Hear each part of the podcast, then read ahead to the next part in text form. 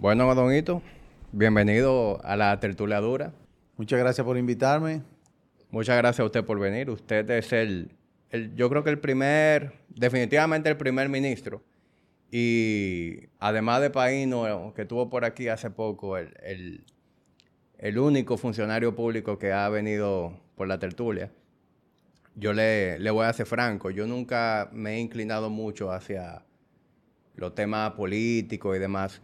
No porque no me interese la política, sino porque dentro de mi, de mi espectro, de lo que me gusta conversar, eh, el tema partidario y demás, como que no es lo que a mí más me, fascina hablar. Sin embargo, yo sé eh, que por su equipo que lo hablamos, a usted también le interesaba ir a un espacio en donde usted pudiera tener una conversación más personal, más relajada, no necesariamente ese personaje que va eh, a discutir un tema específico de índole político. Así que le agradezco que viniera eh, en ese ánimo de tener una, una, una tertulia dura, realmente. Y, bueno, gracias por estar aquí. Vamos a darle a esto. Bueno, eh, te puedo decir que yo sí he ido a muchos programas.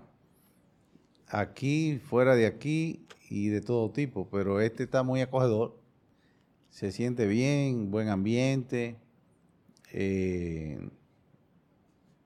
¿qué te digo? Cómodo y diferente porque mira, tú me has brindado un tabaco. ¿Usted ha habido alguna vez, usted ha asistido a un programa en donde usted pudiera fumar en lo que está en medio de una entrevista? Eso es parte de lo que me llama la atención. Y no solamente fumar, sino fumar un buen, buen tabaco con un conocedor de tabaco. Eh, un ambiente preparado para ello, además, porque mucha gente estará pensando, estos están poniendo locos, mira dónde están trancados fumando. No, pero aquí hay un buen extractor, se siente eh, eh, cómodo, por eso te digo, diferente. Por lo tanto, yo creo que vamos a tener una muy buena conversación. Sí, sí. Ya, la conversación de por sí ya promete. Eh, realmente yo estoy estrenando este espacio. Este es el tercer episodio que grabo aquí. Y cuando yo me animé a, hacer mi propio estudio, eh, habían varias razones para eso. Eh, pero una de las que más me inclinó hacia hacer mi propio espacio es precisamente poder hacer esto.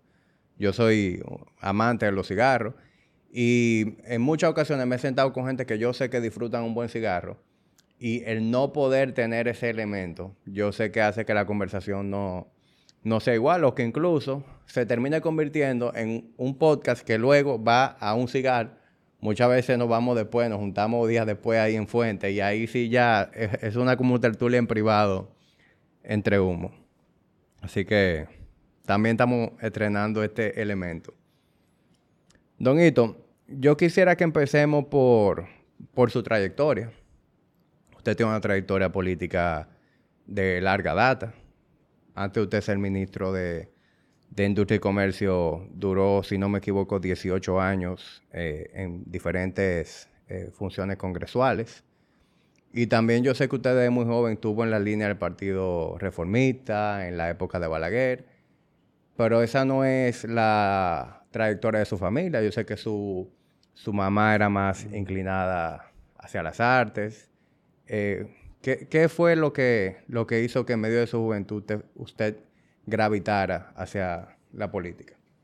Bueno, pues mira, como todo joven inquieto, corrían los años 80, 81, salí del, del colegio a la universidad. Y para el 82 ya yo militaba en un partido donde en ese momento yo considero que había un cambio de ciclo cuando se mueve el péndulo, que lo hace en, todo en todos los sentidos. Puede ser que el péndulo en un país dure 30 años, como duró aquí Trujillo, pero al final el péndulo se mueve y cambian las cosas. Entonces en ese momento, eh, los jóvenes veíamos eh, un gobierno de turno que era diferente a lo que nosotros siendo todavía más jóvenes habíamos disfrutado. Por ejemplo, tú mencionas a mi mamá. Mi mamá fue directora de los cantantes líricos en Bellas Artes. Y por lo tanto, nos llevaba mucho al Teatro Nacional y era directora incluso del Teatro Nacional. Por seis años lo fue. Y yo me preguntaba, bueno, y vi quién construyó el Teatro Nacional. Cuando yo estudiaba, para esa época no habían computadora, ni mucho menos teléfono inteligente. ¿Dónde íbamos nosotros a estudiar? Hacer la tarea y las investigaciones. A la biblioteca. ¿Quién hizo la biblioteca y, competía la biblioteca en ese momento con, con otras del mundo, de la región, igual que el Teatro Nacional, que el Museo de Historia, que el Museo del hombre dominicano. Eh, nosotros vivíamos en la zona universitaria, los alrededores de la UAS. Y para esa época se terminó los años finales de los 70 el Centro Olímpico. Se hicieron los Juegos Panamericanos. Imagínate tú, 16, 18 años, en el medio de toda esa juventud, con tanto movimiento y aquello tan grande. ¿Quién lo, a través de quién, cómo se hizo. Y ni hablar también mi papá, que en esa época, siendo arquitecto, también una área del arte, porque restauración de monumentos, era la zona colonial. ¿Quién le invirtió a la zona colonial y le hizo importante, y todavía hoy, eh, una parte eh, se conserva por esa inversión que se le hizo en los años 70? Bueno, pues eso nos atrajo a aquel viejito que repartió la tierra a los que no tenían y le hizo casa, hizo la reforma agraria, que hizo las presas, que hizo todas las reservas de medio ambiente que hoy tanto se habla y aquella visión permite hoy tener esas áreas protegidas, tener el Parque Mirador Norte, el Mirador Sur, el Mirador Este. Eh, y nos acercamos a esa corriente política que resulta ser la social cristiana. Nos formamos en una época donde había formación y, soy testigo de que la había en todos los partidos. El PRD tenía su instituto de formación política también. Me acuerdo perfectamente de mi amigo Fausto Liz. Y el mismo PLD tenía su círculo de estudio, que en la juventud en ese momento era casualmente Eduardo y, y Domingo. Contrario a lo, que a lo que pasa hoy, que no hay formación, pero la política se practica más pacíficamente. Antes también era más violenta y en la calle. Eh, y eso nos atrajo a, meternos en política. Un grupo de jóvenes, que todavía hoy muchos permanecen en, en la política. Y dentro de esa corriente conservadora, social cristiana, que atrajo ese péndulo a tras de lo que era una opción real, que era el presidente Balaguer, que después gobernó por 10 años. ¿Y qué tiempo pasa desde ahí a, que usted aspire a posiciones políticas? Y me río porque, como tú dijiste al inicio del programa, yo trabajaba en obra pública desde los años 81-82. Balaguer gana en el 86. Y luego de eso, yo me quedé hasta los 90 en obras públicas. Después tres años en la CDE. Paso 18 al Congreso. Y luego ahora como ministro. Pero la primera vez que yo aspiré dentro de la estructura partidaria fue en los años 90. Y fui el candidato más votado de la juventud a nivel nacional en la primera primaria que se hicieron en República Dominicana, que fue el Partido Reformista que la hizo yo participé para el Gran Santo Domingo. El Gran Santo Domingo iba en todo lo que era la provincia y el distrito hoy. O sea, yo busqué votos desde, Boca Chica hasta eh, Jaina y desde el Malecón hasta Villamella. Y saqué 16 mil votos. Pero después que tú participabas en la primaria, te ponían en una lista. Y entonces la lista se supone que debían de haber puesto el que sacó más votos primero, ¿verdad? A mí me pusieron en lugar número 10 y sacamos tres nada más. O sea, yo quedé fuera. Entonces esperé, seguí formándome, seguí estudiando, seguí trabajando, seguí interactuando en política y esperé mi momento en el 2002, cuando ya era el voto preferencial y ahí salí electo por la voluntad popular. Que ahí sí ya fue al Congreso. Ahí ya fui al Congreso. Préstame el encendedor de un pronto, porque entre hablando y hablando. Sí, se lo va a dejar ahí que. Sí. Yo sé que. Entonces ya ahí fui al Congreso, duré cuatro periodos y ahí tuve una experiencia riquísima. Fui ocho años miembro del Consejo de la Magistratura, fui presidente del Parlamento de Acción Global PGA, que reúne unos 137 parlamentarios del mundo. En eso me metió Minú cuando yo llegué.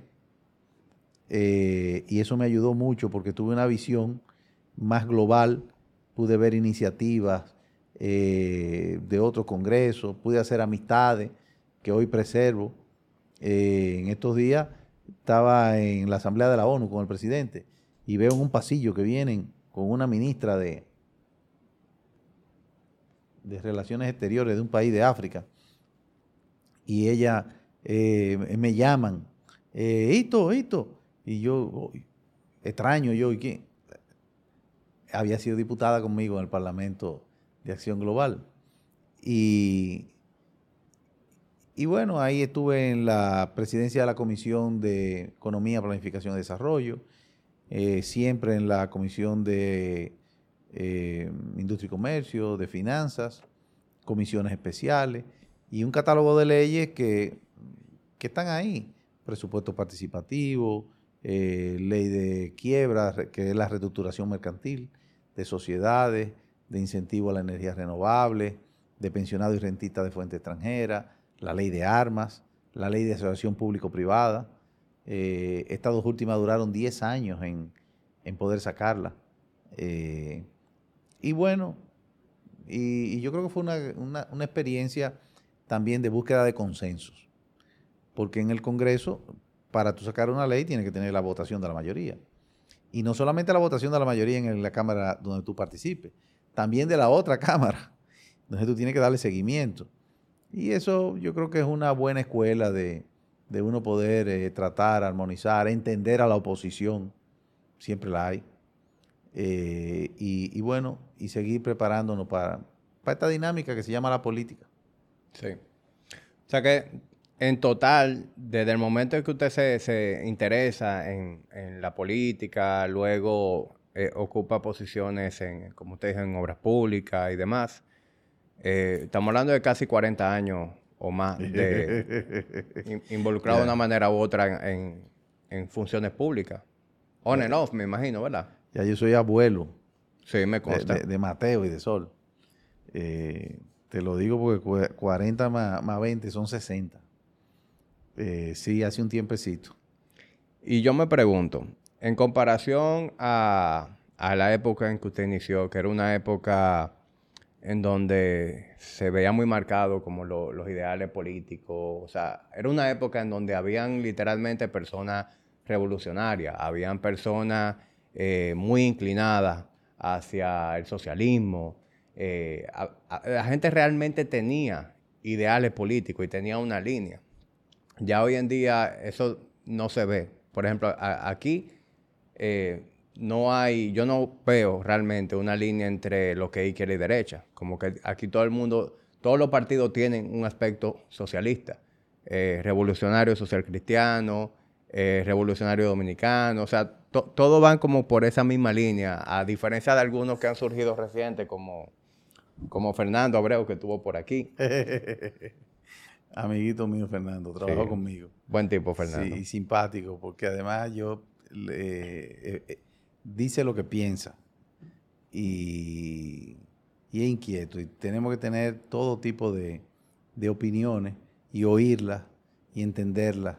Y él representa una novedosa.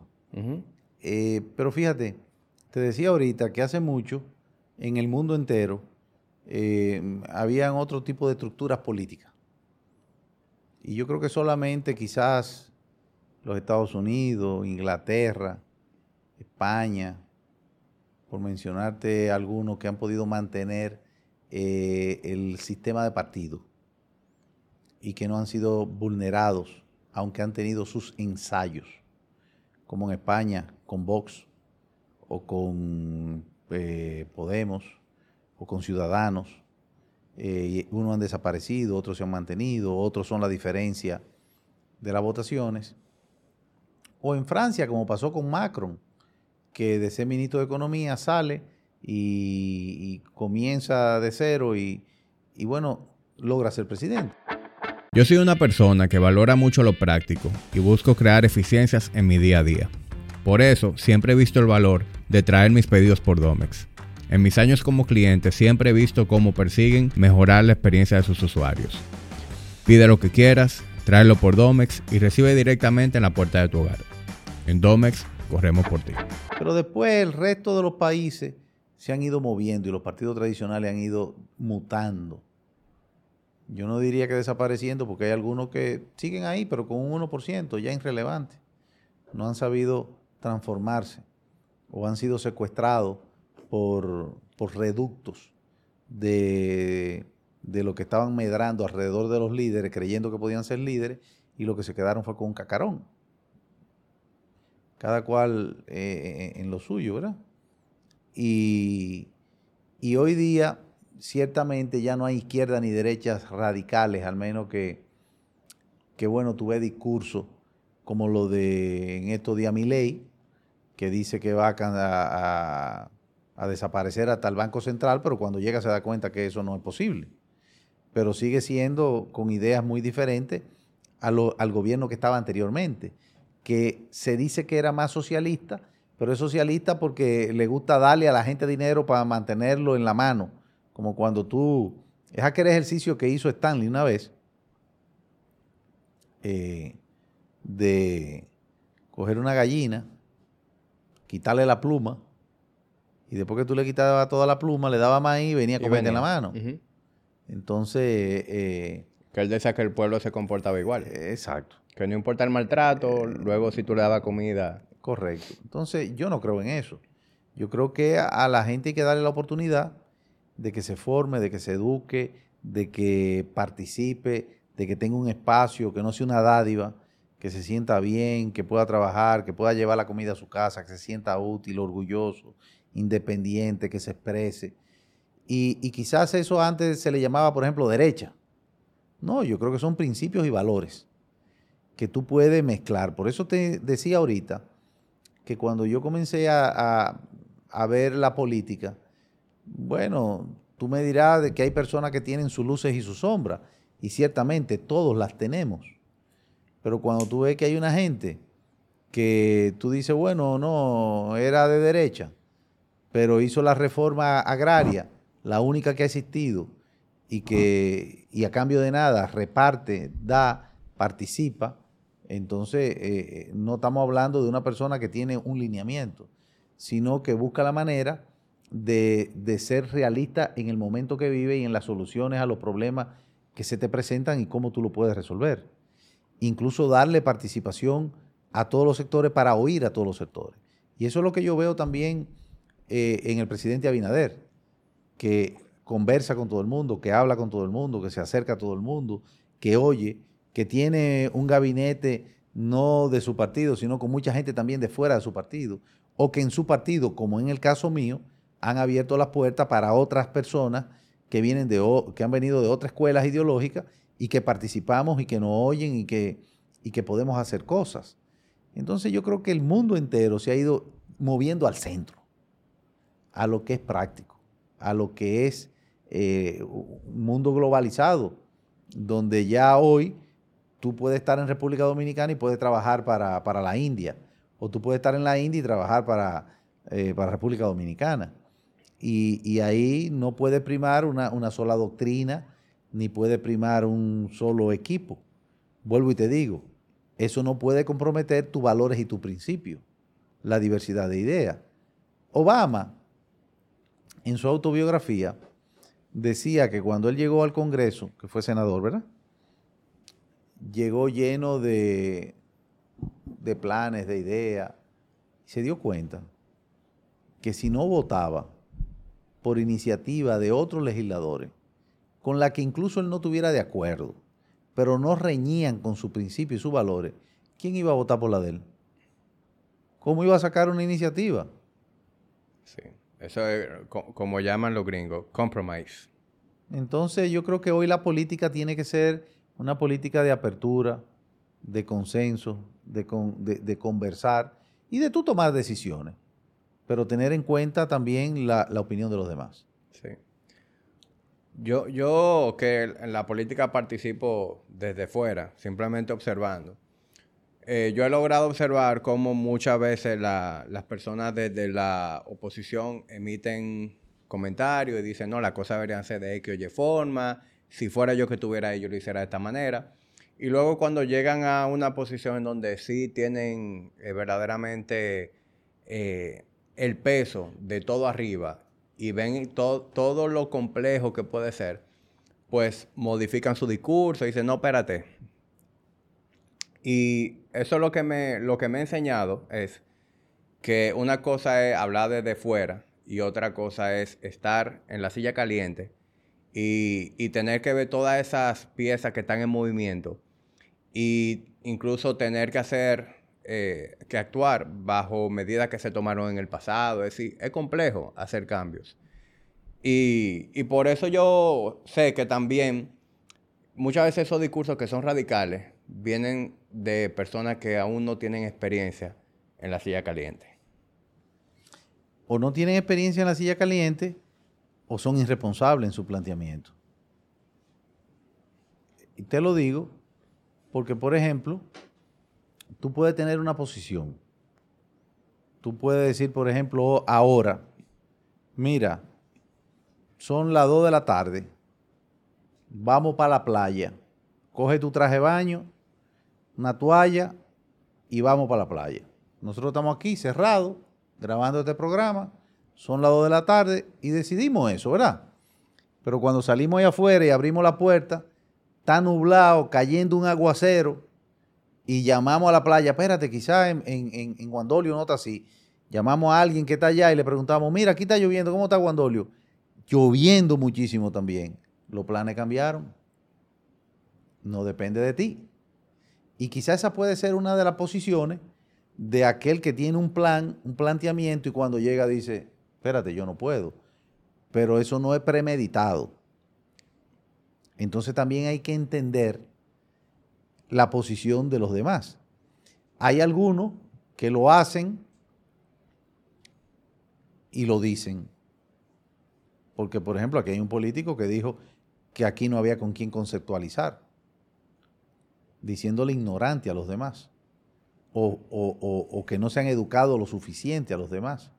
Y quizá por eso pueden tener un discurso de decir, bueno, ya yo no voy a hacer lo que hice en el pasado, yo ahora lo voy a hacer de otra manera pero rodeado de la misma gente, pensando en lo mismo y teniendo las mismas actuaciones. Entonces yo creo que eso no es serio. No, tú no tienes consideración con los demás. Otra cosa es que tú digas algo, la gente que te está oyendo o no lo entienda, o no te interprete, o lo quiera usar en contra tuya, tergiversándolo políticamente, y entonces digan, tú no hiciste lo que tú dijiste, pero yo no dije eso. Tú manipulaste eso, o tú quisiste entender eso, y yo no puedo ser responsable de que yo te digo algo y tú entiendes otra cosa. De eso yo no puedo ser responsable. Yo puedo ser responsable de lo que yo digo. Ah, que tú te creaste otra expectativa o la tergiversaste y la manipulaste. Bueno, entonces, eso lamentablemente en política se da. Y se da en República Dominicana y en cualquier sitio. Y se da peor cuando no tiene información. Entonces, cuando tú no tienes formación ni puedes discutir y, no puedes conversar, la cosa termina con la may del play. Porque ahí estamos todo el mundo parejo. O quizás el que tiene razón no quiere bajar a ese nivel y tú crees que te queda con la razón porque ese lo que hizo fue que se paró y se fue y te dejó a ti solo, porque tú no vas a discutir con una gente que lo que te está insultando y, diciéndote cosas sin sentido. Claro. Porque hasta te gana por experiencia, ¿verdad? Sí, sí. Eh, como me decía mi papá de chico, no te apeda el caballo. Winston Churchill decía que si tú vas caminando y te para cada vez que un perro te ladre. Entonces, el que va a llegar tarde, ¿dónde va tú? Te vas a distraer. En el sentido de que va a haber mucha gente que te va a, decir cosas inadecuadas, sin razón, eh, descompuestas. Y bueno, lo que hay es que tenerle pena a ese tipo de gente. Sí. A mí me vino a la mente lo que le comentaba eh, cuando usted hablaba sobre Obama que él a veces tenía que apoyar medidas que no necesariamente eran las que él apoyaba, pero no necesariamente le hacían daño a su agenda.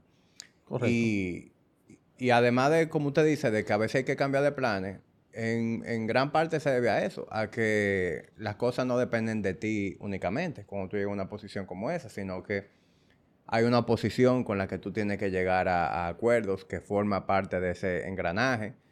Eh, también con todas esas piezas que se están moviendo hay muchos intereses. El sector privado también tiene interés en el juego, muy eh, fuerte. Lo los que más tienen interés. Y también es natural, porque el sector privado, que resulta al final ser el, más conservador, porque tiene miedo de perder lo que tiene y prefiere apostar a, o a un status quo o a una situación que le dé cierta ventaja incluso, porque al final eh, el dinero es cobardísimo. Y, todo el sector privado lo que busca es eh, eh, tener rendimiento de, o seguridad de lo que hace. Y muchas veces nosotros pensamos en el sector privado por las grandes empresas o las grandes marcas. No, eso no es así. Lo que son más son las pymes. Lo que pasa es que son chiquitas y no, no suenan tanto. Pero al final, son las que tienen más presencia y las que tienen la mayoría de votos, incluso cuando vamos a hablar de política y a tomar decisiones en las urnas. Muchas veces son las más vulnerables porque no se alinean, sino que otros diseñan políticas, eh, eh, lanzan las ideas, atacan con la publicidad, se mueven con la percepción y amarran la percepción de la gente y se hacen líderes sin, por una inducción, no por una acción.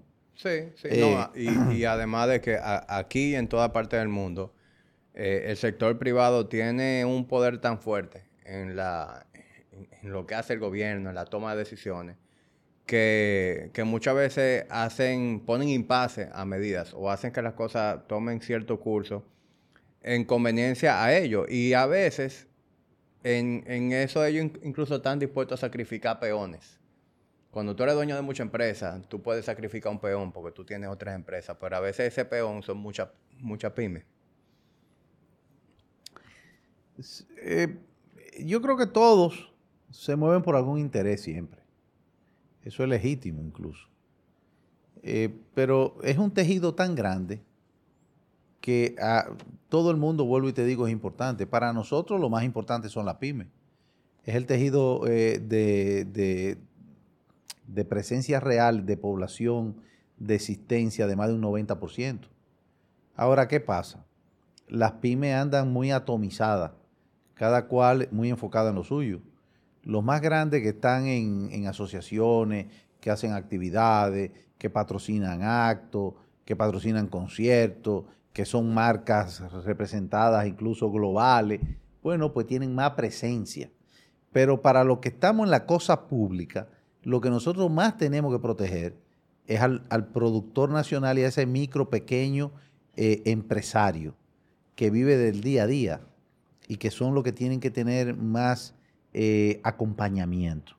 Y eso lo tenemos claro en esta administración, que incluso el presidente, sin ningún tipo de, reserva, al igual que nosotros, decimos que creemos en la asociación público-privada porque la asociación público-privada es la que invierte, la que crea competencia, la que respeta al, ciudadano por sus capacidades, por su formación, por su eh, decisión de participar libremente sin la injerencia política. ¿Qué debe ser el gobierno?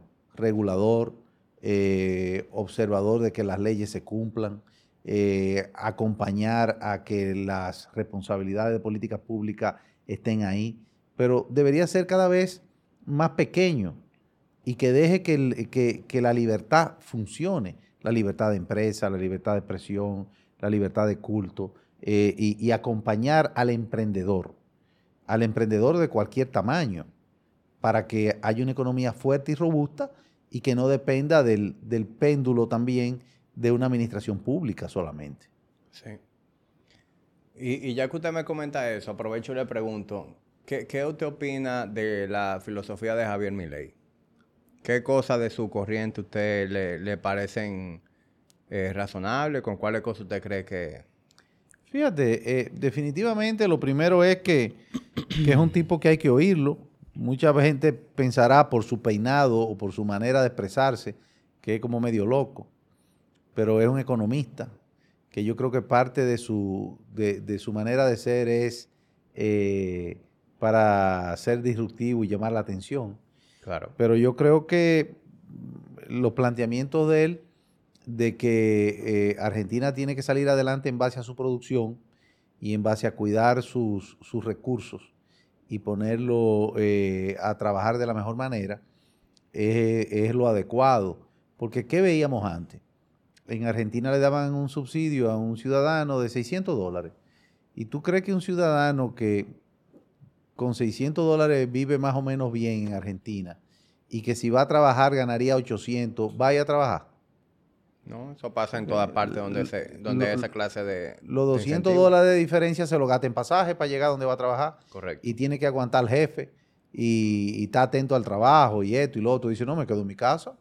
Me quedo en mi casa, me pagan un subsidio y trabajo tres días al mes en cualquier chiripita y me gano más de los 200, que es la diferencia y pero al final ese individuo no tiene compromiso con nada. En todos mis proyectos hay constantes que me acompañan. Los hierros que nunca decepcionan, un equipo de personas que son excepcionales y una entidad aliada a mis ideas. Banco Popular, siempre a tu lado. Con IA votar para que le sigan dando. Y entonces, ¿dónde están las futuras generaciones? ¿Dónde está la educación? ¿Cómo tú sostienes el servicio de salud? ¿Cómo tú sostienes el servicio de defensa, el combate a los ilícitos? cómo tú sostienes las infraestructuras, cómo tú haces que, un país esté organizado como debe de ser en investigación, en desarrollo, en medio ambiente, en, la cultura. Eh, todo eso se viene abajo porque es como una empresa. Tú tienes tu gimnasio. Si tú no inviertes en las buenas máquinas, van a venir. Si el aire está dañado, van a venir.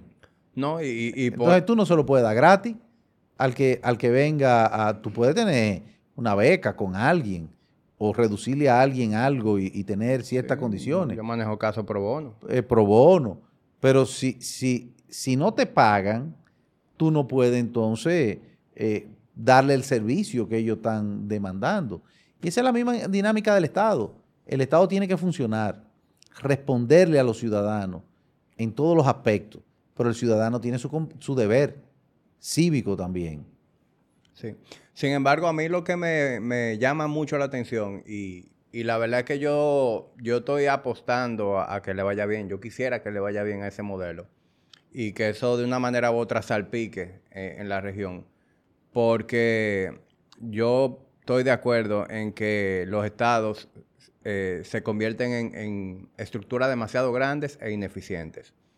Y eso no quiere decir que hay que el Estado, porque como usted bien dice, el Estado tiene un papel regulador, pero sí yo encuentro que aquí y en muchas otras partes el Estado es demasiado grande, más de lo necesario, y si se le diera lugar realmente a la libre empresa a que provea muchas de esas cosas y también que se permita operar con una estructura más ligera y que podamos reducir la carga impositiva. O sea, ¿qué, qué le parece a usted ese modelo eh, que plantean en el que se reducen los impuestos, pero a cambio de eso se, aumentan las recaudaciones. Es que es lógico. Por ejemplo, nosotros estamos obligados a revisar la estructura fiscal de República Dominicana, que tiene 20 años llena de parches coyunturales, incluso de cierta manera irresponsable. ¿Irresponsable por qué? Bueno, porque tú no puedes pedirle al 40% de la población que mantenga al 100% de la población, que no tiene ninguna responsabilidad porque están de una manera informal. Y muchos de esos informales no son porque quieren, sino porque buscan la manera de estar informal evadiendo su responsabilidad contributiva, pudiendo tener mucho más eh, capacidad de ser contribuyente que muchos de los que están formales y pagan. Entonces yo creo que es una responsabilidad de todo. ¿En qué creo yo? En un impuesto más plano, más bajo, pero general. Y entonces se, se puede evitar de alguna manera la evasión y todo el mundo puede entonces contribuir. Si hoy contribuyera el 56% de la población que no contribuye, entonces se pueden bajar los impuestos. Ahora, tenemos que ser conscientes que eso no se logra de un día para otro. Yo creo que eso se logra con la confianza de que el que está en el Estado va a gastar bien el dinero que tú estás pagando. Porque lo primero que piensa un emprendedor, yo tengo tres hijos, los tres son emprendedores, y los tres me dicen a mí, ah, pero el socio mío el Estado, eh, es, el gobierno, por el impuesto que paga.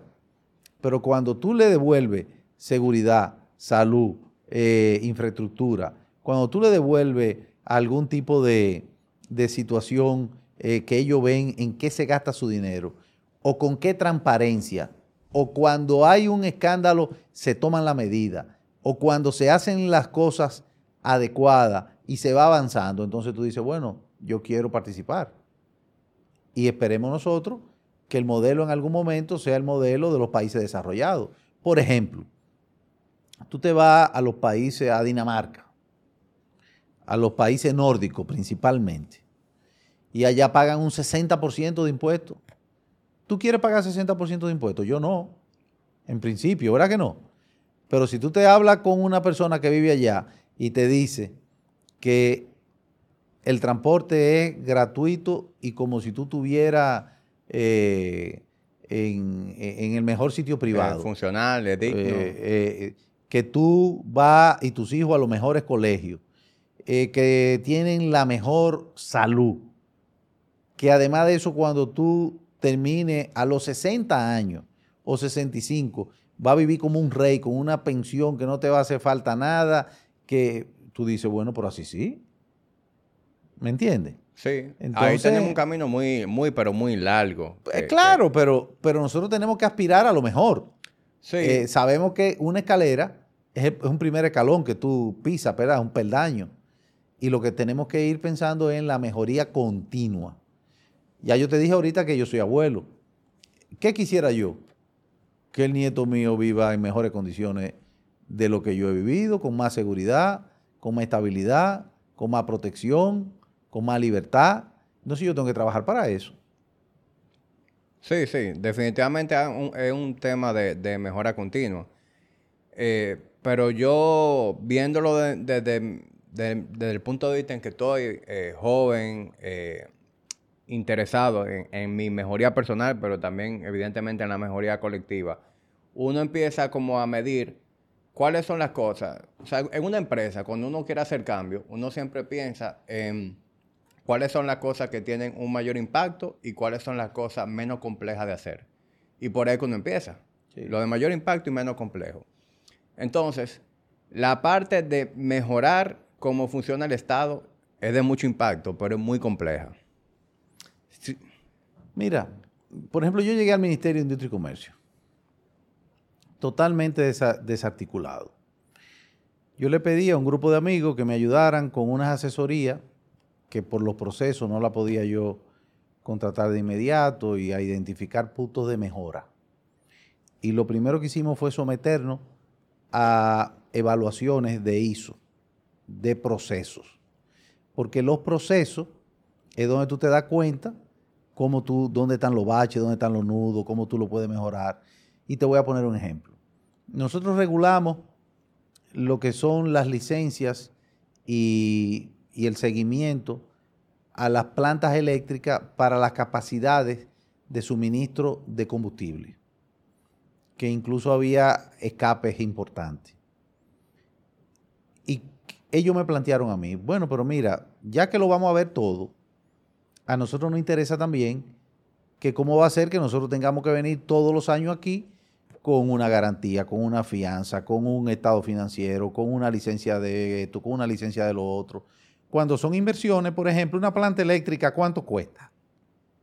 Es una inversión de 200 millones de dólares, de 300, de 400, de 500, de 800 millones de dólares, no se va a ir en un año, ni va a cerrar en un año, ni va a variar en un año con esa serie de documentos que tú le estás pidiendo.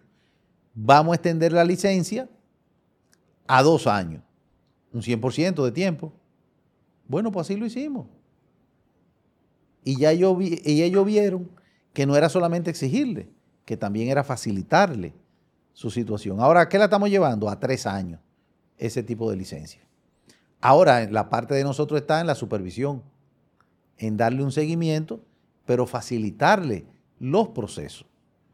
Y, yo creo que eso es parte de que cuando las personas se dan cuenta que pueden participar con seguridad, con estabilidad, con igualdad de medición para todo el mundo, que la regla esté en clara y la cumpla todo el mundo, que no haya discrecionalidad en las cosas o que vaya reduciéndose esa discrecionalidad. Se va cogiendo confianza. Y ese es el éxito que ha tenido el presidente Abinader. Yo fui a un viaje a Japón con la vicepresidenta y a Corea del Sur. Te menciono eso porque considero que la sociedad japonesa es una sociedad espectacular. Los que han tenido la oportunidad de ir se darán cuenta que ahí incluso se habla bajito. Todo el mundo oye lo que se habla. Ahí no hay un papelito en la calle. Ahí hasta los colores son eh, matizados. O sea, una sociedad que en la Segunda Guerra Mundial la aniquilaron, la destruyeron, la devastaron y es una potencia mundial, donde los productos de ellos son de calidad mundial.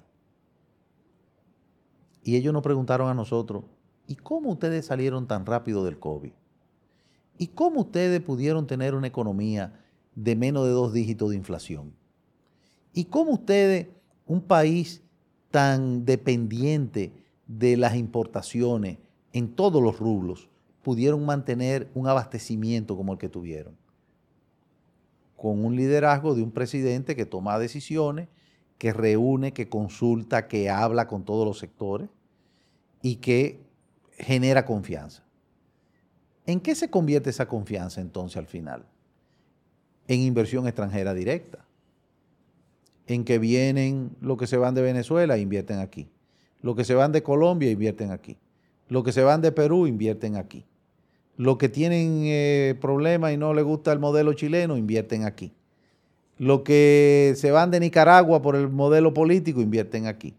Los que eh, vienen de Ecuador, de, los países donde no se sienten cómodos, ¿qué van a buscar? Volvemos a lo que te dije ahorita, el dinero cobardísimo. Seguridad. Seguridad, estabilidad, confianza. Entonces, en eso es que tenemos que pensar, como lo ha hecho el presidente Abinader, en generar esa estabilidad social, económica y financiera que te da confianza. Sí, en, eso yo estoy de acuerdo, en que ha habido un clima de estabilidad y, yo como dueño de negocio lo he percibido. Es decir, eh, después de la pandemia yo he logrado eh, desarrollar y crecer mi negocio y eso es gracias a que hay un clima de, estabilidad económica. eso yo creo que es, indudable. Eh, pero tengo una pregunta con respecto al, tema de la recaudación, que ahí no, nos fuimos un poquito por, el tema. Yo lo que le iba a decir cuando hablaba de medidas que son de mucho impacto y versus complejidad, en el tema de la, las recaudaciones de impuestos, me, en el tema de la informalidad, usted dice que aquí hay un 56% de informalidad. Más o menos. ¿por qué no se elabora una estrategia en la que esas personas que son eh, informales puedan regularse, eh, pero poniendo una, poniéndole una barrera de entrada mucho más baja? Mira, se hace. Nosotros, por ejemplo, en el ministerio, acompañado por el viceministerio de Industria y de MIPYME, cuando llegamos, nos planteamos esa misma situación. ¿Qué dijimos? Bueno, ¿cómo avanzamos? ¿Cómo lo hacemos lo más rápido posible? Y lo más rápido es tú dándole algo en beneficio a la persona para que diga, bueno, ¿y por qué yo me voy a...? pensamos incluso en ponerle un pago único algunos comercios pequeños para identificarlo y entonces después poderle dar seguimiento. Pero eso es muy primario, porque no es tú identificarlo y darle seguimiento y después ahogarlo con los impuestos. No es de eso que se trata. Entonces, ¿qué hicimos nosotros? Bueno, ¿qué plataforma podemos identificar que podamos nosotros accesar y ver también cómo participamos y, y lo vamos atrayendo a la regularización? Y vimos la plataforma de comercio de dos o tres industrias y llamamos a esas industrias. Una, 60 mil comercios le llega. Otra le llegaba a 30 mil. Otra a una gran cantidad similar. Entonces le propusimos una serie de cursos. Una de ellas, estábamos todavía en plena, eh, todavía en pandemia. Bueno, buscamos 3.000 mujeres. Esa industria le dio la oportunidad de darle un primer combo para que salieran casa a casa a vender. Le dijimos cuál era su eh, la dinámica, cómo lo iban a manejar, cómo lo iban a pagar después y cómo iban a comenzar a tener su pequeño negocio. Y yo quiero que tú sepas que de ahí muchas emprendieron pequeños colmados, una dinámica diferente, porque le dimos curso de administración, de gestión, curso de, eh,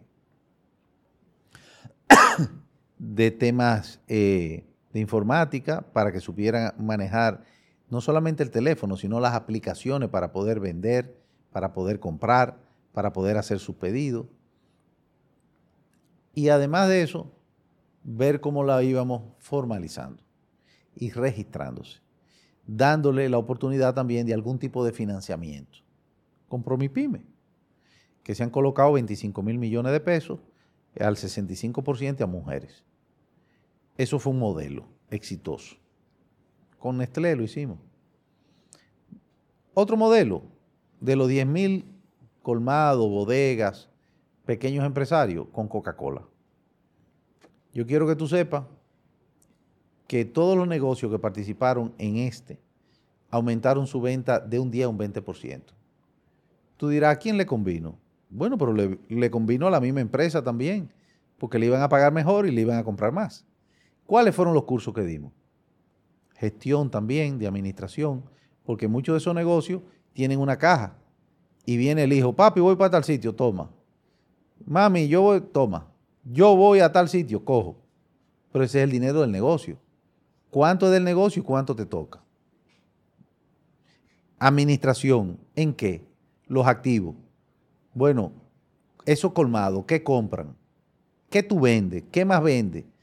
¿Qué más se mueve? ¿Qué menos se mueve? ¿Con qué regularidad lo tiene que comprar? Chequear la fecha de vencimiento. Eh, entonces tú aprovecha y enfoca tu capital a lo que más se mueve y promueve lo que más se mueve comenzaron a entender otro tipo de dinámica, que no es solamente la empírica como ellos lo hacen. Mira, ¿y el patrón para cuándo? Si tú eres una persona que se toma su fitness muy en serio y tú quieres formar parte de una comunidad de personas que no tan solo están comprometidas con su estilo de vida, sino que desean tener acceso a un programa de entrenamiento semanal diseñado por mí, visualizar esa rutina en una aplicación y contar con videos tutoriales, disponer de guías de alimentación y estilo de vida, he creado una nueva suscripción justo para ti. De igual manera, si estás interesado en simplemente apoyar a la tertulia, encontrarás otras alternativas de menor compromiso. patreon.com slash Hamid Y luego la misma formalización que te permite, ya en este otro tipo de negocio, tener el verifón, acceder a la tarjeta para el mismo beneficio de, de lo que tienen aporte de de ayudas sociales. Ah, eh, la tarjeta de eh, solidaridad. De solidaridad y muchas otras. Eh, entonces, esos que participaron, que fueron 10 mil en el territorio nacional, aumentaron de un día a un 20% sus ventas. Aprendieron a pedir con, con, una aplicación y le llegan los pedidos completos. Igual hicimos con, con otro proyecto con grandes industrias. Entonces son programas, propuestas Y así como lo hicimos nosotros, hay diferentes tendencias. El, debate de la informalidad, que conlleva a, una competencia desleal y conlleva a, a, no tener el pago de los impuestos también y además de eso atacar la salud. Y hemos ido avanzando. Lamentablemente hay cosas que no se ven de un día para otro. Hay cosas que cuando son positivas no son noticias. las noticias que más ruedan en toda parte del mundo son aquellas llamadas amarillistas, que suenan más, que son más eh, tenebrosas muchas veces. Las buenas son más difíciles de, de colocar, pero se va avanzando. Y la esperanza que nosotros tenemos es no desmayar y seguir avanzando cada vez más. Tonito, hay beneficios eh, en el Ministerio de Industria y Comercio de los cuales la gente sepa poco o los utilice poco. Bueno, sí. Por ejemplo, la ley de compras, que el presidente nos instruyó a nosotros qué podíamos hacer con apoyar a las pymes, se decretó de que era una obligación el que las pymes fueran las que tuvieran la primera opción de propuesta a la compra del Estado. Eso fue un debate porque eh, eh, eh, se decía que constitucionalmente no, no puede ser una obligación si se usaba la palabra porque registraba cierta preferencia a las pymes. Bueno, pero se pudo, se entendió, se analizó y a las pymes. Entonces muchas pymes no saben que pueden participar, que se pueden registrar, pero muchas pymes no saben que en cualquier licitación el 20% le corresponde a las pymes. Y no saben las, las mujeres, las damas, que de ese 20%, un 5% obligatorio para mujer. O sea que si una mujer participa y es la única que participa, tendrá el 5% reservado. Y nosotros creamos la MIPYME Mujer, que no existía. Y creamos ya una dinámica de registro, por ejemplo, con INAVIE, donde tienen que sacar el registro de MIPYME y le permite también ir más formalizadas. Y, y nos permite a nosotros darle un seguimiento para que haya una competencia leal no que grandes empresas puedan hacer pequeñas MIPYME y, y con una sombrilla oculta, pues participen disfrazadas de pyme. Eh, son cosas que, que han ido creciendo y que le ha dado más participación a sectores que todavía pueden participar mucho más. Por ejemplo. Y hay otras cosas que la gente no, no aquilata, no se da cuenta, que existen ahora, que nosotros lo pusimos en práctica, como el combate a los ilícitos. Tú dirás, ¿y en qué impacta el combate a los ilícitos? A mí qué me importa, por ejemplo. Puede pensar un ciudadano, ¿qué yo hago con eso? Bueno, aquí se murieron 600 gente por alcohol adulterado, del 19 a, principios del 21, de un alcohol adulterado que estaba en el mercado. No hay ninguno. Pero volvemos a lo mismo, la noticia no es, no hay nadie hace dos años eh, fallecido por alcohol adulterado, eso no es noticia. Noticia era cuando se morían eh, siete gente en un solo colmado, principalmente los más desposeídos que van a comprar el ron por cuartilla. O que estamos quemando 6 millones, 7, 10 cigarrillos falsificados e ilícitos en el mercado que antes no pasaba. O que ya estamos y tenemos sentencia condenatoria para falsificación, adulteración de medicamentos. O que ya no ingresa al país combustible de eh, contrabando o de manejos irregulares a lo interno. Entonces esas son cosas que hace el ministerio. El ministerio hoy día tutela las zonas francas, que es el 67% de las exportaciones hoy día. Las exportaciones mineras han bajado y lo que son las exportaciones de zona franca han subido. En el 2020 se exportaban 5 mil millones de dólares cerramos el 2023 con 8.060 millones de dólares en exportación y un crecimiento en ese sector en los empleos formales de 130 mil en el 2019 a 200 mil a la fecha. Y cada empleo formal crea tres informales. ¿Cuáles son los informales? Bueno, tú estás trabajando en una zona franca y a ti te, te venden la comida, o te llevan en un vehículo, te transportan, o alguien arregla una máquina que se daña, o alguien construye eh, la misma nave donde tú estás. Entonces, eso mueve la economía en, sentido general. Y esas son cosas también que hacemos nosotros. O la industria. Otro decreto, 588-20 de la industrialización.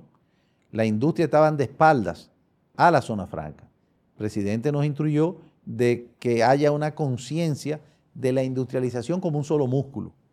¿Qué pasó? Que la industria pasaron de vender 80 mil millones de pesos anuales a, la, zona franca a venderle 130 mil hoy día. Y a que la zona franca le compraran, consecuentemente, más productos locales. De ahí sale también el sello hecho en RD, para darle fuerza a la marca de República Dominicana y a la calidad de lo que aquí se hace. Por ejemplo, Coca-Cola, tú buscas hoy una botella y tiene el sellito de hecho en RD. ¿Por qué? Una marca internacional. Bueno, porque el agua es de aquí, el azúcar es de aquí, la etiqueta es de aquí, la botella se hace aquí, se comercializa aquí, entonces es hecho en RD. Ah, que se llama Coca-Cola, sí, eso es otra cosa, la fórmula.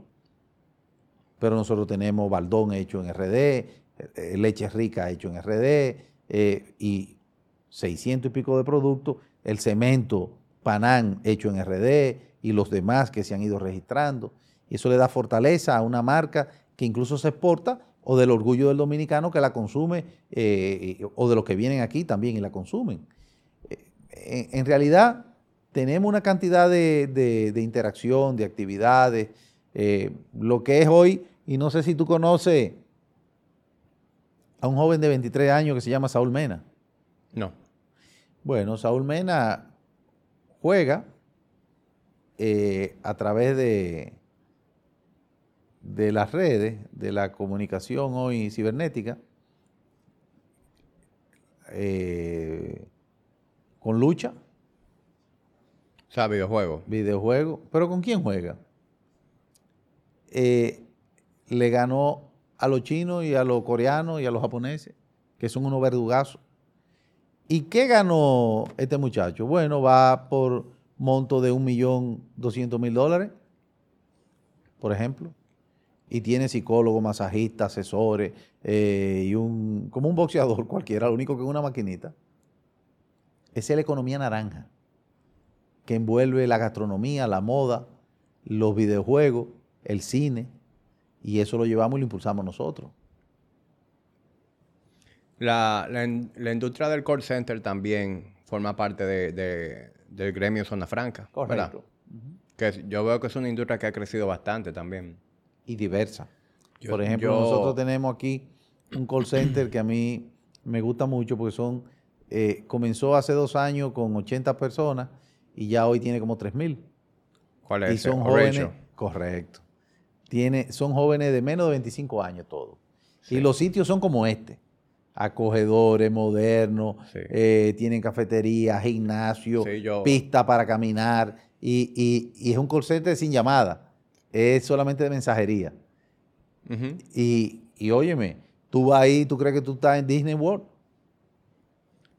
Ahora, ¿qué pasa? Que cuando tú recibes el informe del Banco Central, te ponen los, los concertes en, en el capítulo de servicio y no te lo suman a la zona franca. Es lo mismo que cuando tú recibes el informe y ves transporte y almacenamiento. Pero eso es industria y comercio. ¿O qué es el transporte? Eh, los niños en las escuelas, con este buen servicio ahora que salió. No, no, no es eso lo que se mide. Es lo que tú importas, lo que tú tienes, abastecimiento, lo que tú fabricas, lo que tú mueves. ¿Y qué tú almacenas? Eso mismo. Lo mismo que la manufactura, es industria y comercio. Lo mismo que parte de, de hoteles y restaurantes. Porque muy bien eso lo ponen quizá en el área de turismo. Pero cuando tú vas aquí, ahí al frente a DBL y come. Valga la cuña. Valga la cuña. eso no es porque turismo, eso son los, ciudadanos de aquí que van y comen y al restaurante de, eh, cualquiera. Eh, o te va al típico bonao, valga la cuña también, o, o al oasis del viajero en Montecristi a comerte un chivito. Eh, o, a, donde Chen o a donde Hernández, en Agua. Eso también es una dinámica interna que son pymes también a la vez. No tienen 50 empleados y por su volumen de venta tampoco son industria, son pymes y son comercio. Entonces nosotros incidimos en el 67% de la dinámica de la economía en contribuciones, en trabajo y en, eh, en incidencia de todo tipo. Usted me dijo que un 67% de las exportaciones son zona franca. Hoy día. Eh, el otro remanente del pastel, ¿cómo se divide? Bueno, ahí nosotros tenemos la minería, que ha bajado mucho porque eh, eh, la, presa de cola de Barrigol se retrasó y se, está implementando y tiene que coger otra vez su, su momento próximamente. Los otros se divide en agroindustria y en un sinnúmero de, de pequeñas eh, proporciones de otras, de, otras exportaciones. El cacao, el banano, el aguacate, el mango, eh, bisutería de, otro tipo eh, que se hace en República Dominicana, en exportación de agregados, de materiales de construcción, el cemento, nosotros exportamos cemento. El mundo ya es muy complejo, por eso queremos hacerlo diferente. Disfruta de todos tus servicios móviles y del hogar en un solo plan, con más internet y aumento de velocidad a un solo precio. Así de simple. Altiz, la red global de los dominicanos. Sí, por eso le preguntaba si hay cosas que son eh, que no se le saca suficiente partida por parte del usuario, porque eh, tengo personas a mi alrededor ligadas al mundo de la, agricultura eh, que o se han enterado tarde o no han logrado sacarle partida a iniciativas que hay como que vayan a una feria de exportaciones, que eso lo apoya el Estado. El Estado te lleva a la feria y te conecta con, clientes fuera. No tanto así, el Estado no te lleva a la feria. Bueno, te facilita. Te facilita la información, te, te acompaña, eh, te da eh, orientaciones de todo tipo, te conecta, tiene su banco de datos, nosotros tutelamos direcciones que participan de eso eh, y que le damos seguimiento. Sí, así es. Es lo mismo que yo recuerdo, uno de mis primeros viajes fuera fue a, a Bruselas con un tema fitosanitario que nosotros también seguimos, porque desde el ministerio se trabaja la política de comercio todo lo que tiene que ver con MC, OMC, con los tratados comerciales, DERECAFTA, eh, LEPA, eh, y esas son cosas también que no se ven y que nosotros le damos soporte eh, a, todos los exportadores o a, todos los que vienen también a invertir y quieren ver qué sombrilla tienen, tienen desde aquí para ir a 900 millones de consumidores en el mundo que tenemos acceso a través de tratados comerciales. Aquí vienen extranjeros que se instalan en zona franca para poder, o en industrias locales para acceder al DERECAFTA y exportar a los Estados Unidos sin impuestos. Ok. Donito, a usted también se le celebra mucho eh, en el mundo del tabaco su gestión. Eh, de hecho, cuando hice hace unos meses atrás eh, el episodio en, Tabacadera Fuente con, con Ciro, él ahí resaltó mucho eh, lo que se viene haciendo. ¿Qué, se ha logrado realmente? O sea, viéndolo desde el punto de vista eh, estadístico, numérico, ¿qué se ha logrado aquí con, el tabaco en su gestión? Me, gusta ese planteamiento porque lo que se mide, lo que no se mide no se sabe. Y aquí tenemos una medición muy buena. Cuando nosotros llegamos, eh, 2020, se exportaban 900 millones, o casi 900 millones. Hoy día se exportan 1.300 millones de dólares en tabaco. No solamente tabaco eh, premium, sino también tabaco hecho a máquina. Hemos tenido que ir a los Estados Unidos en varias ocasiones a defender la industria del tabaco, que para nosotros es parte de nuestra cultura. Ahora el presidente Abinader nos instruyó y nosotros precedimos una mesa de relanzamiento del sector. Se declaró por ley el tabaco como un activo cultural. Cuando vinieron aquí los españoles, encontraron a los indios fumando tabaco. Era parte de lo que aquí eh, se hacía. Y luego es una industria que su encadenamiento tiene una participación de toda la sociedad. Porque cuando tú lo siembras y lo recoges y lo pones en el secadero y lo lleva a la mesa, al final tiene un componente de mujeres importantísimo. Y muchas de nuestras mujeres son madres solteras, son jefas de familia eh, y, son las que tienen una participación mayor en la confección ya propiamente de, de la empleomanía del tabaco. Y además de eso envuelve al campesino y al industrial. Entonces nosotros vimos eso y vimos esa potencialidad que tenía la República Dominicana. Y por eso hoy día en San Juan de la Maguana se siembra tabaco. Cuando llegamos no se sembraba tabaco. Ya hay más de 5.000 tareas sembradas en tabaco en San Juan de la Maguana. Y hay una expansión y una inversión importante, incluso de todas las marcas. La mayoría de las marcas del mundo, nosotros somos los número uno en el mundo, pero muy lejos nos quedan los, demás países en la colocación de las marcas eh, y la marca premium de calidad. Bueno, tú te estás fumando el tabaco de, del año en, en cigarro aficionado. Sí, el Opus X. Eh, el Opus X. ¿no? Y, y, y, este cigarro tiene la particularidad de que todo es hecho aquí. Ellos tienen la finca ahí, el, el Chateau en, Bonao. Pero hay que decir.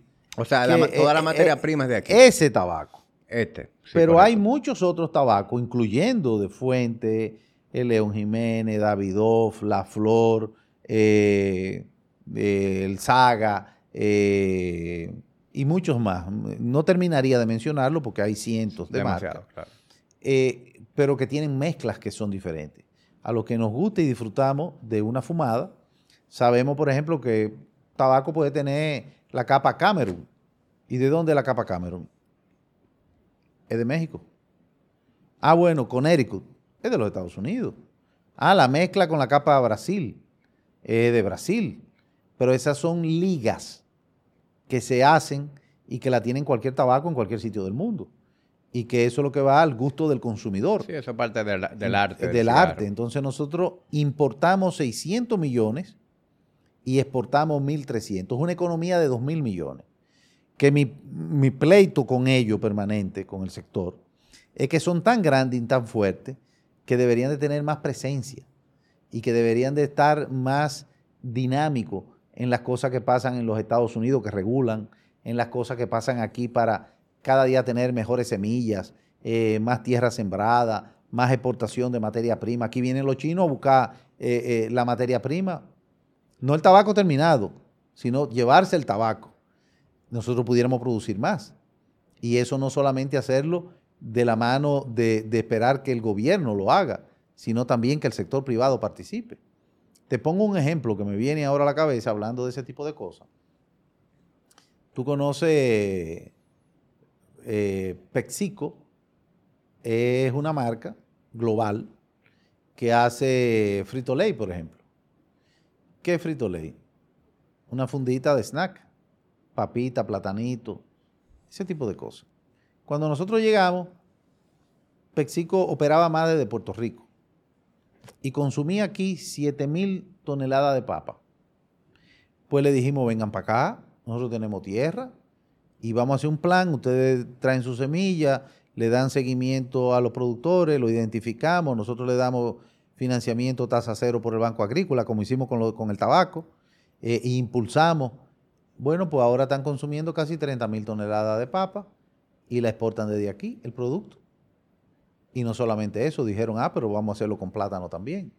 Y están recolectando el plátano eh, del país entero y están exportando plátano del país entero. Entonces crece otro tipo de agroindustria que complementa todo un encadenamiento. Lo mismo están haciendo las personas de Industria San Miguel. ¿Qué necesitan? ¿Cómo se amplían?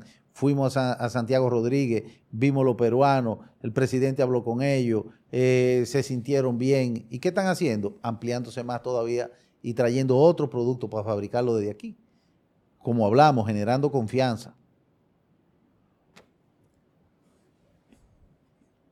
Don Ito, en base a su a lo que usted más disfruta hacer, ¿cómo usted se ve en el futuro? ¿Usted le gustaría seguir desde, desde ese ministerio creando impacto o, le gustaría moverse a alguna otra área eventualmente?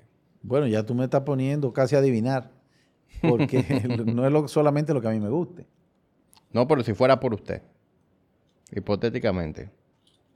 No, hipotéticamente hablando, eh, y cayendo en, en lo que sería aspiracional, a nosotros nos gustan los desafíos, donde podamos dejar una huella. Por ejemplo, nosotros entramos en el Ministerio de Industria y Comercio, ningún ministerio se había certificado como lo hemos hecho nosotros con compañías extranjeras y recertificado en proceso, en antisoborno, en 3R.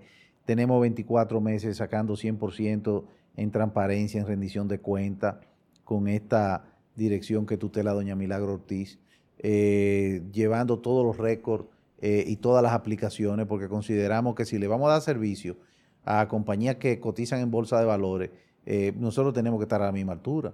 Y a la vez podemos demostrar que desde el Estado se pueden hacer las cosas con la mayores rigurosidad de calidad, con un amor, con un compromiso, con una entrega, de un equipo que me acompaña. Yo, yo solo no puedo hacer nada. Un equipo que se compromete, que nos acompaña, que le damos seguimiento y que hemos podido tener resultados. O sea que en el día que el presidente Abinader, si considera que nosotros podemos seguir sirviendo, sea en un sitio también donde nosotros podamos dejar una huella y que, sea positiva con, el compromiso que tenemos, porque consideramos que es un privilegio estar en un sitio para servirle a los demás. Y, yo creo que hemos podido ir construyendo eso con un buen equipo que, nos ha acompañado. Vamos a ver qué pasa en un futuro, que ya siempre son decisiones del presidente. Sí. Yo lo oí decir en otra entrevista que por el momento sus aspiraciones a la presidencia están eh, pausadas. ahora mismo está, forma parte de la estructura del, presidente Abinader y, y, su deseo es que el presidente se reelija. Sin embargo, imagino que en algún futuro usted sí quisiera volver a, aspirar, ¿verdad? en estos días estábamos en una reunión y, en lo que llegaba el presidente, eh, Paliza, que es el presidente de, mi partido, el PRM, y un grupo, y ahí estaban con eso. ¿Y quiénes aspiran? ¿Y qué van a hacer? Y esto y lo otro. Y dicen, ¿y, tú, tú qué tú? Y digo, yo no, yo soy respetuoso de la providencia, que es igual que la suerte. Encuentra a uno trabajando. Nadie se puede negar a, a, seguir caminando hacia adelante. Pero lo que yo sí tengo claro en este momento, que yo tengo un compromiso y un agradecimiento al presidente Abinader que nos ha dado la oportunidad de acompañarlo, de tener el privilegio además de participar en un buen gobierno, en una buena gestión, pero que nos ha dado esa oportunidad de que podamos demostrar que somos capaces de tener una gestión decente, con buenos resultados, con un buen equipo, con un acompañamiento, y no solamente en la cabeza, sino también tener un compromiso en lo, en lo político. Los que nos han acompañado, las estructuras de, mi partido, eh, los senadores, los diputados, los gobernadores, las comisiones de, em, de empleo han tenido cabida. Un ministerio pequeño, porque nosotros tampoco somos tan grandes como otros ministerios. Nosotros apenas tenemos 2.600 colaboradores. Hay ministerios que tienen 200.000, 40.000, 30 y direcciones que tienen 7 mil, 8 mil, y sin embargo nosotros hemos podido cumplir, consolidar, eh, certificarnos, establecernos, cumplir con las reglas, rendir cuenta, cumplir con los POA, eh, eh, aplicar los presupuestos adecuadamente, servir con algunas cosas incluso que, asistimos a, otras instituciones, participar en temas internacionales. Y, yo creo que eso es lo importante. En un momento que fue incluso cuando nos sumamos, la misma visión permanece. Cuando nosotros nos sumamos apoyar al presidente Abinader, es porque nosotros vimos, primero tratamos de presentar una candidatura presidencial y obviamente se tronchó el momento, eh, salimos del partido donde estábamos y ¿qué vimos?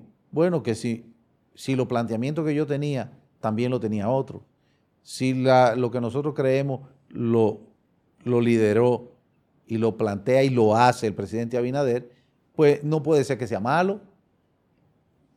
Son buenos, que lo está haciendo él, apoyarlo, y lo está haciendo bien, con más razón apoyarlo.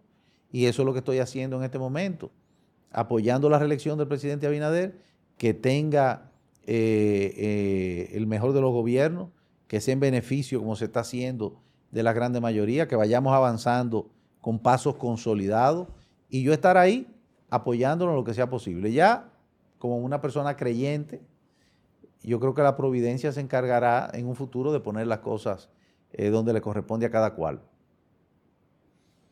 Yo veo que usted en su equipo eh, tiene personas muy profesionales que no necesariamente vienen del mundo de la política. Eh, por ejemplo, mi amigo Trotman, que nos acompaña por aquí.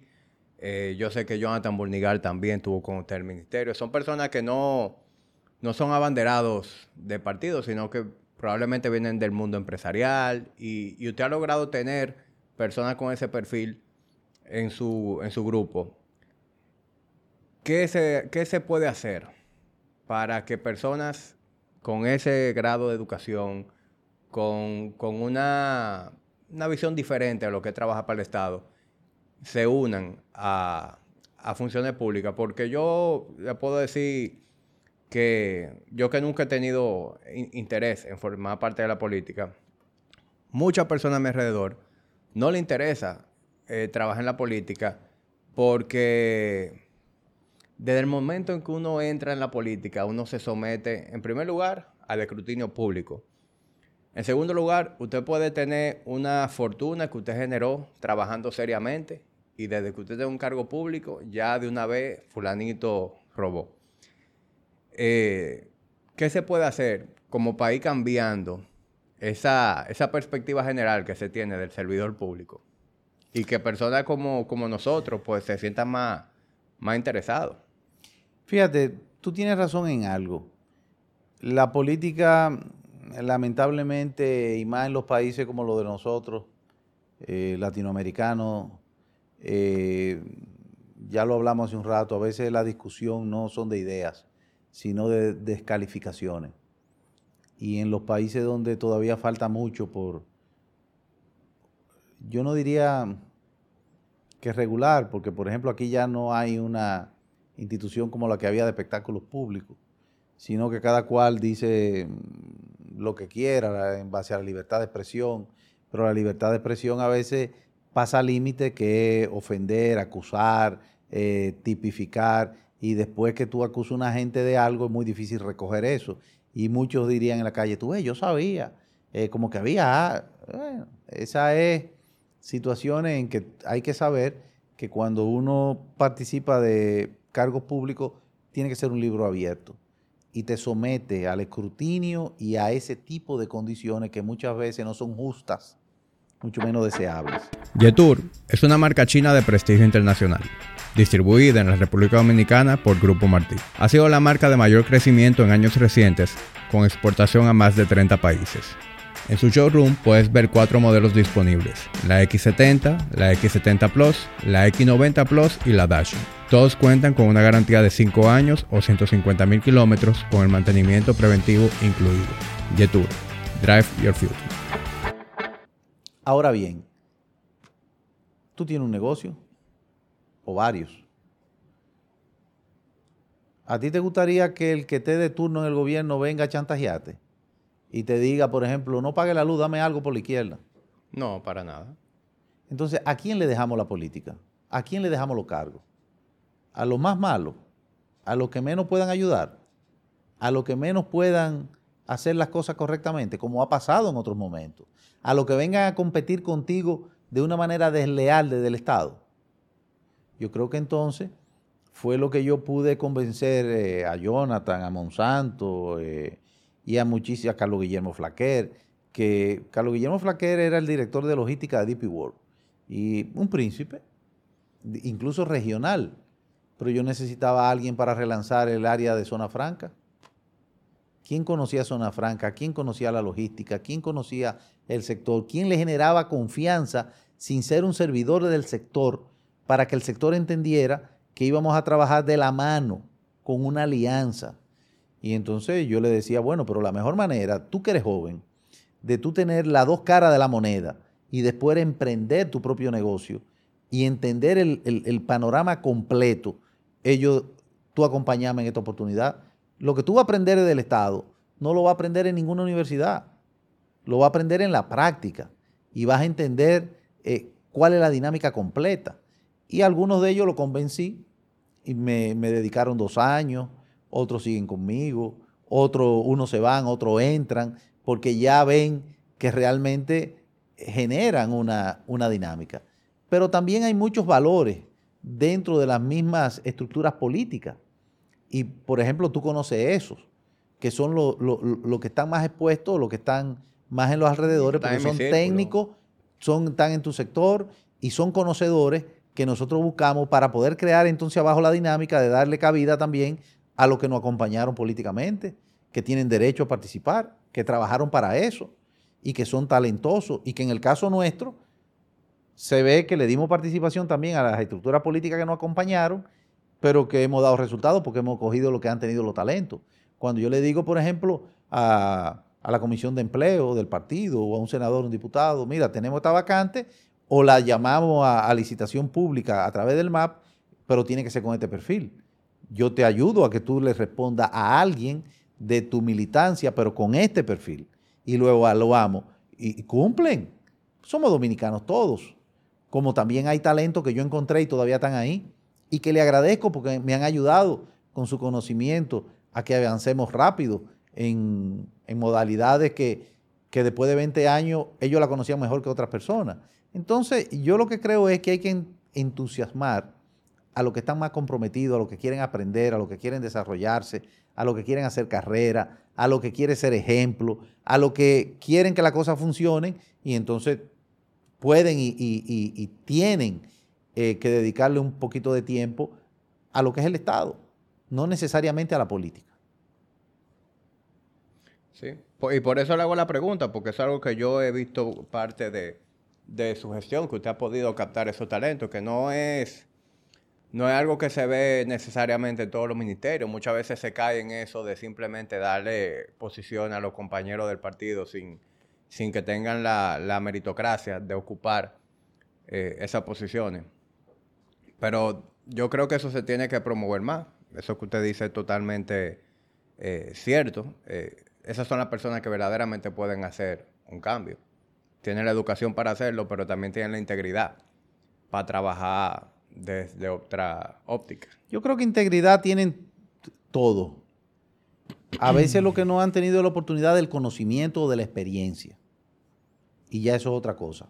Cuando tú quieres abrevar, eh, eh, eh, reducir el tiempo para emprender y arrancar y, y bueno, y pisar al acelerador, indudablemente tú tienes que buscar los mejores asesores, los mejores talentos, y eso entonces te permite a ti remolcar a un sinnúmero de otros que van a aprender o que pueden aportar desde, de, otras posiciones. Sí, pero ahí yo no estoy de acuerdo con usted. Integridad no siempre tiene, porque aquí hay mucha gente que ve eh, los cargos políticos como me voy a enriquecer en cuatro años y salgo sano de ahí pero, eso es lo, más normal en la Pero yo te digo que todo el mundo tiene integridad porque yo no puedo hacer prejuicio. Es muy fácil decir yo soy serio sin administrar nada. Claro. Entonces, yo lo que creo es que todo el mundo es serio hasta prueba lo contrario. Ahora, mi responsabilidad está en yo supervisar eso. Ya yo te dije, cuando la primera certificación que nosotros hacemos en gestión es porque se le pasa evaluación a todo el mundo.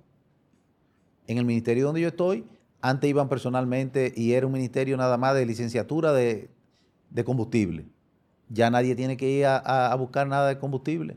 Lo primero fue que quitamos toda la licencia y la paramos por tres años. Cero, aquí no tienen que venir a buscar nada. Estamos ya sobrepasados en ese tipo de cosas. Y después desarrollamos unos planes de burocracia cero, donde todo el mundo es eh, vía una eh, aplicación. Entonces, ahí tú te das cuenta quién está haciendo qué o cómo qué diligencia o qué propone o qué quiere. Y yo todos los días regularmente recibo personas que todavía creen que con una firma mía se resuelve. Yo le digo es que tiene que entrar a esta ventanilla, presentar ese documento, después que tú lo presentas, la misma ventanilla entonces te da la apertura para otro documento y para otro documento hasta que te da la aprobación. Eso yo no lo puedo saltar, porque no va a llegar hasta el último proceso. Entonces yo creo que hay que darle la oportunidad a la gente a que vea que las cosas son diferentes y que, que se tienen que hacer las cosas adecuadas. Don Hito, ya por último, yo quiero aprovechar su, su veteranía y su tiempo de, experiencia en formando parte de, la estructura eh, política y muy interesado en la política. Los jóvenes solemos ser rebeldes y, ahora mismo se, se respira a nivel general como un ánimo un poquito pesimista acerca del, futuro, por cómo están las cosas, eh, el tema de la guerra, el tema del deterioro de, la sociedad en, cuanto a los valores. Sin embargo, a mí me pasa algo y es que cada vez que yo me siento con mi papá a quejarme de ese tipo de cosas, mi papá me dice, no, mi hijo, no te lleves de ese discurso, la cosa está mucho mejor. Yo que tengo 60, mi papá tiene 65, 66 años, yo te puedo decir que yo he visto cómo se ha progresado. O sea, a pesar de todo, ¿verdad? De todas esas cosas que se pueden señalar, yo he visto como estos tiempos son mucho mejores que décadas atrás. Y eso a mí me da cierta tranquilidad, pero a veces me veo como en esta especie de, de, de disyuntiva de que yo no, aunque yo sé que mi papá tiene la razón en, eso, también puede ser una manera de él simplemente eh, darme una sensación más positiva hacia, hacia lo que estamos viviendo. Entonces, yo ahora le hago esa pregunta a usted.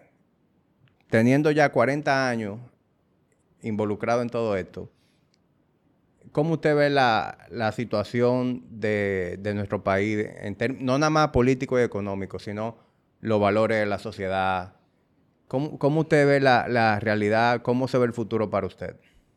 Es que tu papá, y, y eso lo da el tiempo, te dice lo mismo que yo te, te puedo decir. Son tiempos que cambian. Por ejemplo, el reggaetón no es mi música, pero es la música de los jóvenes. Y yo puedo luchar contra eso. No, yo tengo que entender eso. Antes, cuando yo era más joven, porque la juventud está en el espíritu, eh, se oía otro tipo de música. Entonces, las cosas evolucionan, cambian. Nosotros lo que tenemos que ir viendo como sociedad es que tú vas a los Estados Unidos, por ejemplo, y te encuentras con una comunidad de dominicanos en Nueva York que son dueños del 85% de las bodegas y los supermercados del estado de Nueva York. Eso no lo hace ninguna migración. Nosotros tenemos jefes de policía, tenemos legisladores federales, estatales, profesores, jueces. Yo llevaba un programa, yo tengo un centro de eh, político de ciencia política, CAP, abreviatura CAPP, y llevábamos, por ejemplo, un modelo en la UAS por varios años con la Embajada Americana, donde los estudiantes de Derecho, en una incubadora, antes de graduarse, se iban y participaban de dos o tres semanas en los tribunales de Nueva York, donde habían jueces y funcionarios dominicanos eh, con una modalidad que hay en los Estados Unidos de que a los estudiantes se les da una especie de primer empleo o de experiencia para que se comprometan a que eh, cubran, apoyen, eh, defiendan casos de escasos recursos para en, su carrera, en su vida, voluntariados sociales y, nosotros lo hicimos con cuatro o cinco camadas de 15, 20 eh, estudiantes dominicanos. Ninguno se quiso quedar. Todos fueron, cumplieron y vinieron. Y hicieron el ejercicio, montaron una oficina aquí y dan servicio público gratuito a, a personas de escasos recursos. O sea, siempre hay algo que puede sumarse, mejorarse, eh, y, el mundo es competitivo, el dominicano es muy competitivo. Hay estudios que muestran que el dominicano no tiene miedo a los desafíos, es más emprendedor y más estable. Lógicamente, el ejemplo es la mejor práctica. Es aquel ejercicio de la ventana rota. No sé si tú lo conoces. Sí. Del carro uno lo pone en un barrio con una ventana rota y, lo siguen vandalizando. Correcto. Y otro lo dejan limpio y tranquilo en el mismo barrio después y nadie le pone la mano. Eh, entonces, yo creo que por eso la pregunta anterior que tú me hacías, ¿por qué participar? Porque nosotros tenemos que ir buscando la mejoría, los mejores ejemplos, las mejores cosas, que en todas las sociedades eh, siempre habrán temas diferentes, como los dedos de la mano, no son iguales. Y van a suceder algunas noticias. La violencia, nosotros medimos la violencia y un día eh, puede aparecer una cosa desastrosa, monstruosa, eh, diabólica, pero esa no es la sociedad entera, tú no la puedes medir por eso, por el comportamiento de una gente. Tú la tienes que medir por el avance de la gente. ¿Cuántas universidades nosotros tenemos? ¿Cuántos jóvenes emprendedores tenemos? ¿En qué área nos destacamos? ¿Cómo nosotros vamos avanzando? ¿Cómo, ¿Cómo se comporta el talento de nosotros en la música, en las artes, en las profesiones, en, en todo? Entonces yo creo que son expectativas diferentes. El mundo es diferente. Cuando tu papá era joven, tiene, me dijiste que tiene 64 años, cuando yo era más joven, eran menos cosas que podíamos hacer. Teníamos menos herramientas en la mano menos profesiones, eran profesiones más eh, mm, reducidas, médico, abogado, profesor, eh, ingeniero. Hoy no, hoy tú sin graduarte de nada, con un talento, puedes ser eh, un gran creador de, creador de contenido y gana más que un médico, que un abogado. Entonces nosotros tenemos que enfocarnos en lo positivo, en las cosas que han ido cambiando y cómo se han ido destacando los dominicanos y lo que tenemos la oportunidad y el privilegio de ser servidores públicos, actuar de esa manera. Por ejemplo, hoy mismo, ¿qué tuve yo? Yo saqué mi momento y disfruté muchísimo con un grupo de, eh, de ciencia política eh, de la Pucamaima, que lo, eh, trato de sacar siempre un espacio. ¿Para qué? Para hablar con estudiantes de primer año de, habían de ingeniería, de economía, habían de derecho, eh, de, comunicación y, conversar las experiencias para que sepan que sí, que las cosas son paso a paso, pero que siempre hay oportunidades y cada vez más oportunidades. O sea que usted se siente cómodo con la, la, realidad en donde están creciendo sus ya nietos y hacia dónde vamos. Bueno, pero yo lo mido incluso por los hijos míos, que tú pudieras decir, bueno, sí, tuvieron la oportunidad de ir a la universidad, ya cada uno tiene una maestría, Diego está terminando la de él en Barna, eh, Andrés la hizo en MIT, Daniela la hizo en San Sebastián, pero son emprendedores, ninguno interactúan con el gobierno, tienen su propio emprendimiento. Entonces, conozco una serie de amigos de ellos, que para mí son sobrinos todos, que también tienen una dinámica de profesión, de uno comenzaron con un chimichurri, los otros en la, compañía de sus padres, otros son buenos abogados que, ya tienen su propia dinámica, otros tienen profesiones liberales, eh, decoradoras, decoradores, eh, repostería, pero ya con su propio negocio. Y son profesiones eh, con emprendimientos propios. Y, yo creo que sí, que todo el mundo que se enfoca en lo que quiere y hace lo que le gusta y se especializa en eso y entiende que tienen que prepararse para esos desafíos, tienen grandes oportunidades. Bueno, don Hito, le agradezco mucho su, tiempo. Yo disfruté mucho la conversación y sobre todo en este ambiente, con este cigarro. Yo igual. Esto no, no, se siente como un trabajo, ¿verdad? No, si tú... Ya, ya su, momento de relajación al final del día yo creo que empezó aquí el día de hoy. Definitivamente. Una buena conversación, un buen ambiente, un buen ejemplo. Antes de nosotros sentarnos aquí, me mostraste tu gimnasio, que es uno de tres que me dijiste que tiene. Entonces eso me motiva a mí a sentirme más complacido con la conversación, más comprometido con ella. Eh, buen tabaco. De, nuestros amigos de, Fuente. Que, de nuestros, amigos, en Fuente, pero además con el contenido y eh, eh, conocedor de que en este puño de hoja que está aquí está el trabajo de un pueblo laborioso de la entraña de nuestra tierra y que es hoy reconocido en el mundo entero con la mejor calidad del mundo entero. Entonces, yo creo que tenemos que sentirnos bien. Es así. Es así. Bueno, por último, Don Hito, quiero eh, ya tener un último agrado con usted. La tertulia dura siempre termina con un vino duro. En este caso quiero obsequiarle un vino eh, que le envían nuestros amigos del catador. Es un, vino español, el Emilio Moro. Ah, muy bien. Eh, yo no sé si usted disfruta el vino, pero eh, en caso de que sea así, pues que lo disfrute. Te agradezco mucho.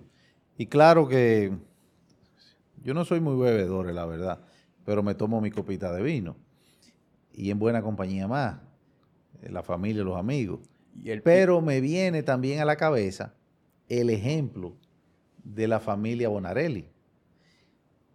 Amigo de mi padre, cuando comenzaron ahí en el Vesubio, yo me acuerdo, eh, desde pequeño nosotros ir a, comer pizza, a comer un restaurante eh, icónico, luego también el Vesubito en la Tiradente. Pero ¿de dónde vino esa familia? Vino de Italia. Tenían una pizzería en un garaje. ¿Y qué son hoy día? No, ya son un imperio. De, de tercera generación.